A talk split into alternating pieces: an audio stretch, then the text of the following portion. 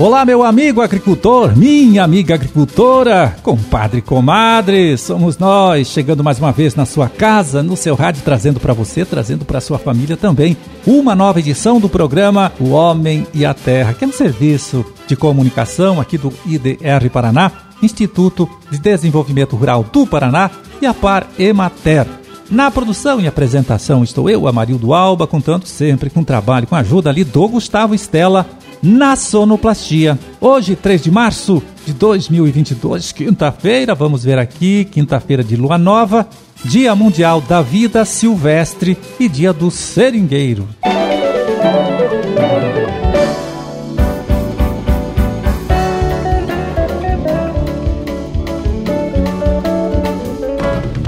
Pois é, o Renova Paraná, olha aqui, é o programa Paraná Energia Rural Renovável, acaba de completar agora em fevereiro, né? Seis meses de existência. Foi lançado em agosto do último ano e nesse curto espaço de tempo, né, já atendeu várias famílias de agricultores aqui em nosso estado, ajudando elas a investir em sistemas próprios aí de geração de energia elétrica para uso na propriedade rural. Bom, todo esse trabalho, olha, do Renova Paraná vem sendo coordenado aí pelo agrônomo, pelo extensionista Erlon Quelzer de Almeida, aqui do IDR Paraná. Ele que agora chega aqui para fazer um balanço, né, mais detalhadinho, né, dos resultados alcançados até este momento, né, com o programa. Vamos ouvir? Fala, Erlon. O balanço do programa Renova Paraná é muito positivo, viu, Amarildo? Felizmente, os produtores paranaenses, os técnicos que atuam no setor agropecuário, as lideranças também do setor agropecuário paranaense estão compreendendo muito bem a importância de gerar a própria energia, para ter economia nas suas atividades produtivas. Você veja, nós começamos o programa em agosto e nós já chegamos nessa semana com 1.720 projetos que a gente chama acatados dos escritórios do IDR em todo o estado do Paraná. Um montante de 291 milhões de reais que estão previstos né, entre projetos contratados e a contratar. E desses, 145 milhões, o equivalente a metade disso que dá em torno de 900 projetos, que já estão nos bancos. Então você veja que são números bastante expressivos pelo pouco tempo de programa. Isso nos coloca numa situação de otimismo e certos de que os produtores do Paraná sabem de que tem oportunidade de gerar energia com o biogás, podem gerar energia solar e com isso eles estão acreditando no programa e procurando os escritórios municipais do IDR Paraná. Então, segundo Erlon, olha, o produtor interessado em instalar lá na sua propriedade né, um sistema próprio de geração de energia elétrica deve fazer o quanto antes este investimento, hein? De preferência ainda neste ano de 2022. Sim, é importante os produtores terem consciência não só da importância de gerar a própria energia, face aos preços que estão, a previsão de novas altas né, ao longo dos próximos anos, mas nós temos dois fatores especiais aí que apontam para que os produtores procurem imediatamente os escritórios do IDR para encaminhar seus projetos.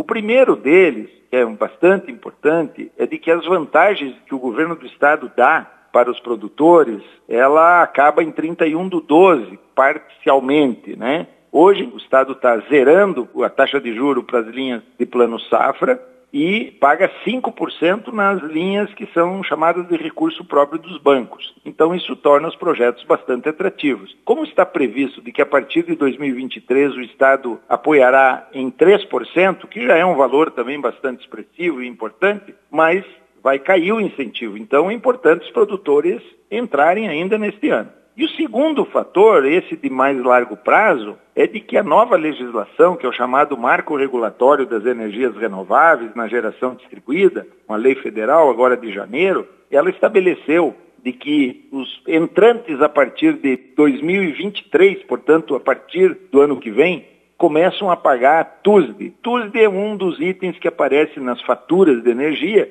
e chama-se tarifa ou taxa de uso do sistema de distribuição. Até agora, as ligações em geração distribuída, né, quando os produtores e mesmo o público urbano gera energia não é cobrado. E a partir de 2023 passará a ser cobrado ainda num nível né, de, vamos chamar de 10% do valor total. Mas ao longo de 2023 e até 2029, aqueles que vão entrando, eles vão subindo uma escadinha de custos, vamos chamar assim, chegando em 2029 pagando a integralidade do valor da TUSD. Então, resumo da história, né? Os produtores têm que ter consciência de que, por uma ou outra razão, né, ele deve entrar em 2022 com o seu projeto, iniciar sua atividade já de geração de energia, para que ele seja menos penalizado a partir de 2023. É a melhor medida que eu recomendo para os produtores paranaenses.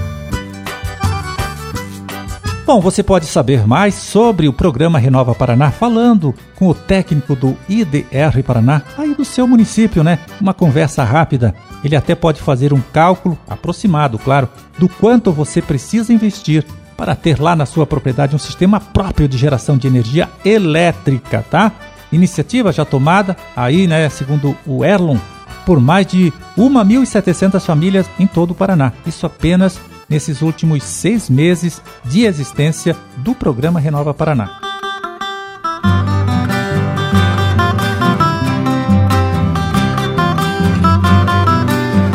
Bom, neste ano, olha só, eu não vi pelo menos nenhuma notícia tratando aí do aparecimento de focos de raiva em rebanhos de gado de leite, gado de corte aqui em nosso estado. Isso, no entanto, segundo os técnicos, não significa que o criador deve deixar de se preocupar com o problema, com o problema da raiva. É uma doença séria, não tem cura e quando atinge o animal, mata, mata mesmo, viu? E o pior, também pode ser transmitida é, para as pessoas através da saliva do bicho doente. Bom, mas como lidar com este problema aí, hein, na sua propriedade? Quais são as medidas que podem ser adotadas pelo criador para enfrentar o problema? Olha, confira o que a médica veterinária Elzira Jorge Pierre, coordenadora lá do Programa Estadual de Controle da Raiva, da DAPAR, falou sobre isso, né? Qual foi a orientação que ela deu para gente a respeito desse assunto? Então, a recomendação né, é a vacinação dos animais. Não deixem de vacinar, porque a vacina da raiva é barata e eficaz. E também notificar a DAPAR a presença de algum animal suspeito de raiva, que mude o comportamento, que tenha dificuldade de caminhar, que apresente salivação, né? E depois esses sinais, esses sintomas progridem até a paralisia e morte do animal. Então, sempre notificar a DAPAR que vai fazer coleta de material para o diagnóstico, porque a raiva pode passar para o ser humano e não tem cura, é uma doença doença que mata mesmo.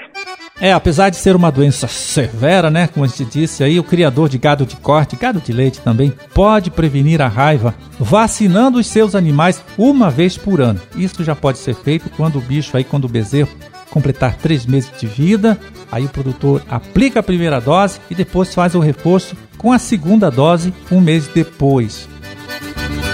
Então, a raiva é transmitida para o gado através do morcego hematófago, através da picada deste bicho, né, do morcego que se alimenta de sangue. Bom, mas segundo a Pierre, viu, o produtor não pode sair por aí matando esses bichos, né, matando esses animais que são protegidos por lei.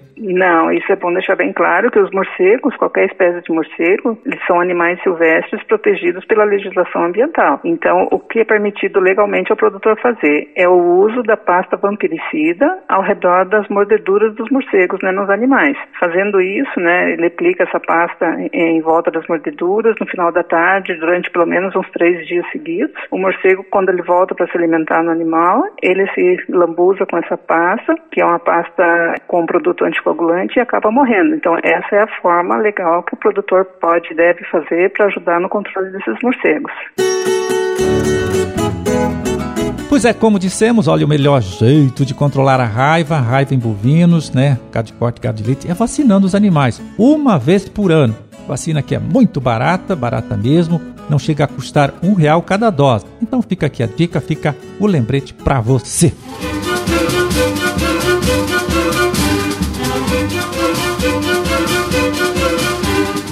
É, terminamos a nossa empreitada de hoje. Vamos ficando por aqui desejando a todos vocês aí uma ótima quinta-feira e até amanhã, quando a gente estará aqui de novo, né? Mais uma vez falando com vocês, trazendo uma nova edição do programa O Homem e a Terra.